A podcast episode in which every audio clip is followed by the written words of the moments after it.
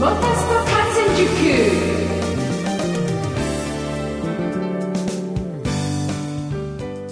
月28日金曜日夜9時になりました。皆さんこんばんは。喋れるモータースポーツジャーナリストのカズ小林です。いや、暑いですね。ちょっとね、あのー、2、3日涼しい日もあったんですが、やっぱり暑いです。ね、梅雨も明けまして、それはもうじりじりとこう照りつける太陽っていうのがやっぱり夏の太陽ですよね。子供たちも夏休みに入りまして、ね、プールに行くんだろうなというような格好をして、まあ、荷物もそうですしね、えー多く見かけるようになってきました。いやもう彼ら彼女らはねプールのことしかもう頭にないですから車の運転もねさらに慎重にねしていかないと。いや怖いですからねピューッと飛び出してきますから皆さんぜひ気をつけてほしいなと思います。はい。夏休みですからさあ、サマージャンボ宝くじ、皆さん買われました ?8 月の10日の木曜日までですかね。前後賞合わせて7億円ということで。で、ミニが1億円、プチが100万円というようなことで。まあ、買わんと当たりませんけど、ねえ。そういえば僕、まだあの、あれなんですわ。年末ジャンボ宝くじ見てないんですけど、ね、これが当たってたら、どうしようかな。いつもね、あの、サマージャンボ買いに行くときに、えーその前の年末ジャンボを、その売り場に持って行ってと。で、今回のサマージャンボは、えー今年の年末ジャンボの時に、えー持っていくと。西銀座チャンスセンターに 行くわけです。ねまあ買わないと当たらないので、皆さん買ってください。さあ、先週のスーパー GT のスゴラウンドは、まあ、天気予報通りの、やっぱり雨絡みのね、レースとなってしまいました。えーギャンブルに出たチームもあれば、セオリー通り行くチームもあり、結局、まあ、セーフティーカーがね、3回も導入されるというような、まあ、それでもって、えー吉と出たチームもあれば、京と出たチームもあってという風になりましたけれども、まあ、ドライバーもチームもね、ちょっとしたこう、ミスで勝機を逃してしまうというような、まあ、全てこう、うまく揃わないとね、えー運も含めてですけど、勝てないなと、そんなスゴーラウンドでしたね。さあ、そして、レッドブルエアレースは第5戦がロシアの火山で開催されまして、まあ、こちらの方は58歳のベテランパイロットが優勝したというような。えー今週のモタスポ観戦塾は、その2本他でお送りしますんで、ぜひ最後までお付き合いください。モタスポ観戦塾、この番組はトータルカーメインテナンス、25レーシングの提供でお送りします。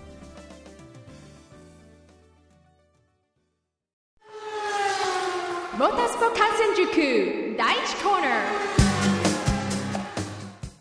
ーさてまずは2017オートバックスーパー GT ラウンド4スゴー GT300 キロレースの話題からです。いや、真夏の3連戦の1個目っていうことで、ね、えー、スゴーなんですが、7月22日、23日に行われまして、えー決勝レースでは GT500 クラスが昨年王者の1号車デンソーコベルコサード LC500 が優勝を果たしまして GT300 クラスは11号車ゲイナータナックス AMG の GT3 が優勝しています、えーもうサクサクっと話をしていきますとね決勝スタート時になんとまあ雨がねこう止むのかな？このまま強くなるのかな？と本当に分かりにくい天気だったんです。でそこで、えーまあ、ギャンブルに打って出た4台が GT500 クラス4台がスリックのタイヤのままで、ね、いわゆるドライタイヤでスタートすると。で雨が強くなってギャンブルは見事失敗してしまうと。で、えー予選好調だった NSX これのですね NSX 同士の上位争いっていうのがもうスタートから勃発すると。そんな中です。17号車京浜 NSXGT のリアカウルがメインストレートで剥がれ飛びます。まさにもうなんか空気が入り込んでバコーンと飛んじゃいました。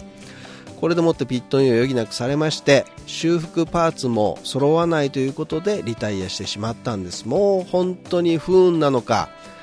まあ、人的ミスなのかっていうとこですけどねこれはもったいなかったですよねはいで、8号車 ARTA-NSXGT、野尻選手が馬乗せで単独スピンしまして、こちらも優勝争いから脱落してしまうと早々にね。いや、NSX 予選から調子良かったですから、残念ですよね。さあ、6周目に GT300 クラスのクラッシュが発生しまして、1回目のセーフティーカーが出動すると。さあ、100号車レイブリック NSXGT 山本直樹選手が高ペースで周回を重ねましてね、もう後続に対して15秒ほど近い、まあ、リードをしていくと。で、えー、ずっと周回重ねてて41周目の最終コーナーで24号車フォーラムエンジニアリングアドバン GTR の JP がクラッシュしてここで2回目のセーフティーカーが導入されると。で山本選手はですね前回のオートポリスでもあのせっかくリードを築いていたのになくなってしまうという同じような展開になってしまうんですねさあ47周目にレースが再開されまして再開してすぐに上位8台の中の2台がピットインします。でもって、えー、48周目に1号車のデンソーコベルコサード LC500 と46号車の S ロードクラフトスポーツ GTR がピットインすると。でこれ1周遅らせたのはやっぱり混雑を避けるためにしたということなんですけれどもで通常でしたらここでまあこの2台は周回遅れになるんです。ところがこのタイミングで GT300 クラスの55号車が1コーナー48号車が最終コーナーで飛び出しまして再びセーフティーカーが入る。これが3回目なんです。なのでまさかまさかのトップと同一周回で1号車のサードと46号車の S ロードが戻れちゃったと、はい、でトップの100号車レイブリックですけど山本選手を含む4台はまだピットインをしていない、ね、そうするとどうなるかというとですね、はい。えー、その4台はこれからピットに入らないといけないと。ピットに入ったらじゃあ誰がトップになるのって？1号車と46号車がなっちゃうんですね。さあ53周目にレース再開と同時にその100号車山本選手他3台がピットインすると、ね、これで4台は周回遅れになっちゃいますから戦線離脱ですよ。いやこれねテレビを見てるだけだとあのー、わかんないですよね。100号車がトップで、えー、1号車と46号車は5位とか6位ぐらいに見えましたけど前の4台は周回遅れなんですよね。だからもう一生懸命1号車も46号車もパッシングしながらあの走ってるんですけどこれはですねあのブルーフラッグもちょっとポストを見てたら出てなかったんで、これ各ポストも分かってなかったんじゃないですかね。えー、ブルーフラッグはちょっと見えなかったですからね。だからもう一生懸命パッシングしながら抜いていくというようなことになります。でも実際は1号車のサード平手と46号車 S ロードの本山選手のマッチアップになってたんです。はい。えー、平手浩平選手と本山聡選手の差は6秒以上最初離れていたんですけど、残り10周を切って再び1秒以内に入ってきたドッグファイトですよ。まあ横に並びかけるが平手も必死のブロックでポジションを守ります。そしたら最後になってまた雨が降り出しちゃうんですよね。これ2人ともあの他の選手もそうですけどスリックタイヤ履いてますからでもってガチンコ勝負やってるわけですからね SP コーナーでもう芝生っていうかねランオフエリアにコースオフですよ。もうあわや2台とももうスピンするほどっていう感じの接触もありました。だけど、1号車転送コベルコサード LC500 平手がトップを守りきりまして、ヤコバ来年組として見事今季初のトップチェッカーを受けました。これでレクサス LC500 は開幕4連勝を達成してますよ。ねえ。2位には最後尾スタートの最後尾スタートですよ46号車 S ロードクラフトスポーツ GTR 本山千代組いや GTR 勢にとっては今季初表彰台ですねえ3位には6号車ワコーズ 4CRLC500 の大島カルダレッリー組が入りましてこちらが現在ドライバーズランキングではトップに立ったと。いうことですけど NSX がねちょっと悔やまれますよねこれね。さあ GT300 クラスいきましょう、えー、こちらもですね3台がスリックタイヤでスタートをするというギャンブルに出ました、まあ、見事に失敗しちゃいました。以上。なんですけど。はい。えー、スタートはポールポジションの25号車ビバック 86MC 我らが山下健太君がホールショットを決めましてね。いやなかなかいいペースで行こうという矢先6周目にセーフティーカーが導入されると。はい。でこれ面白かったのがリスタート後ですね。なんとスリックタイヤでスタートしてた GT500 に引っかかってしまった GT300 クラス あんまり本当見ない光景なんですがねあの、やっぱり GT300 のウェットタイヤ履いてる車の方がスリックの GT500 より速かったということです。はい。で、2番手を争っていた18号車と3号車の BMAXNDDPGTR の星野一樹選手のの競り合いに、えー、GT500 の19号車ウェッツスポーツアドバン LC500 が絡んでしまいまして18号車がコースアウトして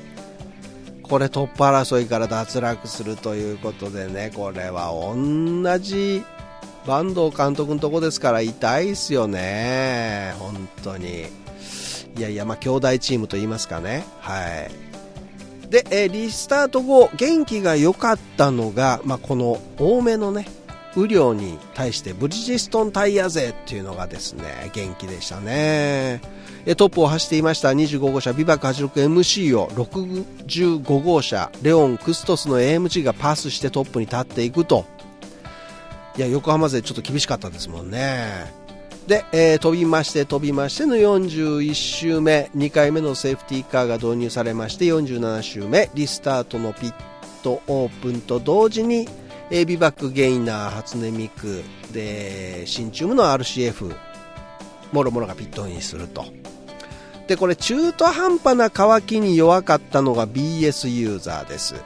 えー、51号車の JMSPMU LM コルサの RCFGT3 と65号車のレオン、えー、クストスの AMG のと、えー、それからこれダンロップタイヤですけど61号車スバル、ね、これが結局、えー、3回目のセーフティーカー明けに入ることになりまして大きく後退してしまうと本当にタイミングだけの問題なんですけれども。で GT300 クラスもですね50号車フェラーリ488の GT3 のピットインこれしている間に3回目の SC が入りましてまあゲイナータナックス AMG GT3 と同様にですねその時の首位だったレオン・クストス AMG の前にやっぱり出られたと。頭を押さえられてたのはレオンだったんですね。もう GT500 クラスと同じような感じですよ。で、えー、こちらもテレビ見てたらあのー、分かんなかったですよね。事実上の順位っていうのは本当に違っていてね、えー、よく分からなかったと思いますが。でそのまま11号車が実はトップだったっていうですね。ゲイナ・タナクス MGGT3 の平中ビルドハイム組が優勝します。まあ、2人にとっては2014年の最終戦茂木以来ですから3年ぶりなんですね。で、えー、メルセデスこの AMG になってからは初の優勝だったということです。2位は50号車のフェラーリ 488GT3 続き新田組3位は我らが25号車ビバック 86MC の松井山下組ということで、えー、ドライバーズランキングは25号車が現在トップと、ね、いうところですけど、いやまあ今回のそのレースはちょっとした棚ぼた感もねありました。それでも GT500 ではディフェンディングチャンピオン1号車の平手選手と、まあ、意地でね46号車のベテランである本山選手の、まあ、迫力のあるバトルがありましたしまあ、GT300 クラスでは25号車松井選手と4号車谷口信輝選手とのもうこれぞ信じ合えるうまいドライバーしかできません的なねバトルもありましたし。いや本当はもう全レースね、えー、全周回こんなバトルを見たいんですけどまあまあしょうがない今回のようなレースもあるということで次戦は来週です。8月5日6日の富士 GT300 キロレースです。曲はニッケルバックで Every Time We're Together でした。さて、えー、次はレッドブルエアレースの話題です。レッドブルエアレースワールドチャンピオンシップ2017シーズン第5戦。火山大会が7月22、23日に行われまして。見事決勝でカービー・チャンブリス選手が先日のブタペスト大会に引き続き優勝しています。いやライバルたちが悪天候で、まあ、パイロンヒットとかねミスを犯す中チャンブリスはパーフェクトな飛行を行いまして優勝すると。で、えー、我らが日本人パイロットである室谷義秀選手は天候の影響のためかですねレースに集中できずパイロンヒットプラスインコレクトレベルというですねペナルティで、まあ、プラス5秒っていうのが響きましてラウンドオブ14であえなく敗退してしまいますちょっと村安選手の声を聞いていただきましょう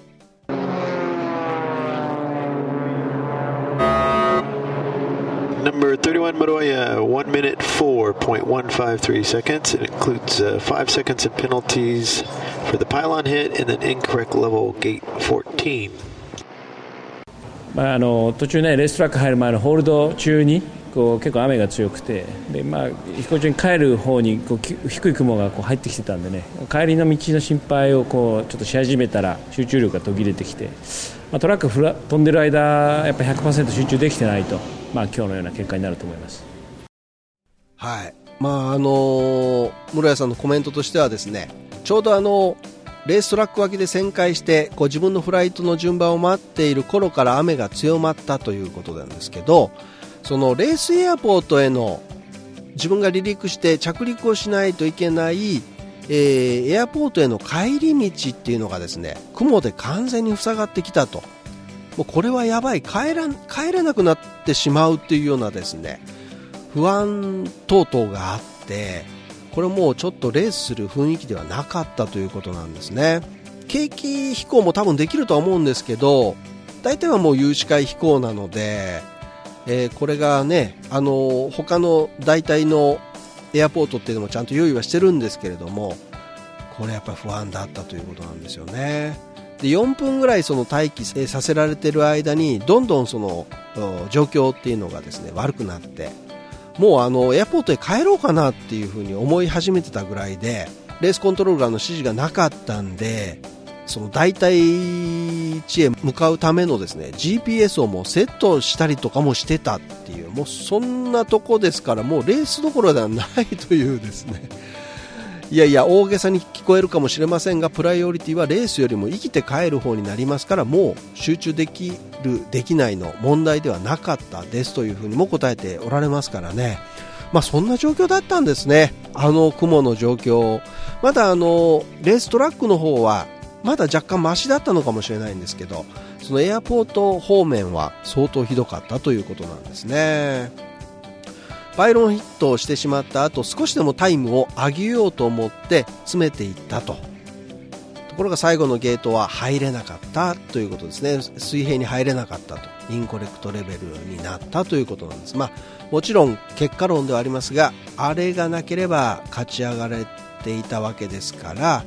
まあ、最後まで冷静に飛ばなければいけなかったし昨年ももう攻めちゃえという感じになって失敗することがあったのにそれをまた繰り返してしまった。そこは今後のゲームプランとして学ぶべきところですと。ちょっと熱くなっちゃったんですね。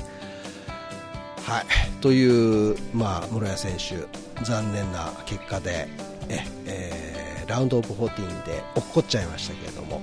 さあポイントですけどカービィまあ、チャンブリス選手ですね、えー、単独首位には出てますがわずか1ポイントです、はい、1ポイントで、えー、の差で、えー、室谷選手が現在2位と、はい、いうところでございます、はい、さあ次戦は9月2日3日。まあ、これ久々のですね、えー、カレンダー復帰となったポルト。ポルトガルですね市内中心を流れますドウロ川に設置されました水上レーストラックで行われる、まあ、高速低空飛行のレースということで相当迫力あるそうですからね。いや室谷選手ちょっと練習もね、えー、いろんなメンタルトレーニングもしていただいて頑張っていただきましょう、ね、こちらからも応援していきたいと思いますけども。その、えー、室谷選手がですねなんと次戦のスーパー GT の富士 GT300 キロレースですよ。ここでフライトパフォーマンスを行う予定ということで、まあ、天気もいろんなあれでも影響がありますけれども天気が良ければ飛ぶぞということで吉秀室谷スペシャルフライト富士スピードウェイサポートテッドバイレクサスということでですねこれグランドスタンド前メインストレート上空を超低空飛行で飛んだりダイナミックな旋回とかですね垂直降下しながら回転する室谷ホイールとかですねエアレースさながらのハイジーターンとかこれ富士スピードウェイ場内各所でですねこの室谷選手の世界トップレベルのフライトが見れると楽しめるということですからいやこれはもう本当に嬉しいですよ。これどっから飛ぶんですかね。もしかしたらこれメインストレートから飛ぶのかな？まあ、とにかく室谷さんのフライトが見れるということですから。そのスケジュールなんかは富士スピードウェイのホームページでご確認ください。さてこの番組のメインスポンサーはトータルカーメンテナンスの25レーシングなんですけど25レーシングは土屋エンジニアリングとそしてスーパー GT に25号車ビバック 86MC を参戦させているレーシングチームが、まあ、一般の乗用車のですねメンテナンスサービスを行っている、まあ、部門といいますかガレージなんですね。でスノコイルの開発協力とかテクニカルアドバイザーを行ってきた、まあ、土屋武史さんが信頼して、まあ、おすすめするオイルの交換をしたりですね。で純正以上に、まあ、快適でより安全にドライビングできるドライバーやパッセンジャーを守る、えー、ドライビングシートとかですね。これブリッドなんですけどね。で、えー、キーパーコーティング。こちらは技術1級資格を取得したスタッフのいるキーパープロショップとして質の高いコーティングを施工していると、ね、アルバイトさんにさしてるわけじゃないということなんですよね。信頼できるキーパーコーティングを受けることができますよと。でもってまたですねスーパー GT などのレースと同じ方法で、まあ、測定を行い調整するアライメント調整とか、ね、そういうのがレースで培った技術であなたの車をより正しい姿勢で走らせるようにできちゃうっていうですね。はい。まあ、その他にも車のドレスアップやアフターパーツの取り付けも行う、まあ、めちゃめちゃ頼れるメンテナンスガレージということなんですね。ぜひ一度25レーシングのホームページをご覧ください。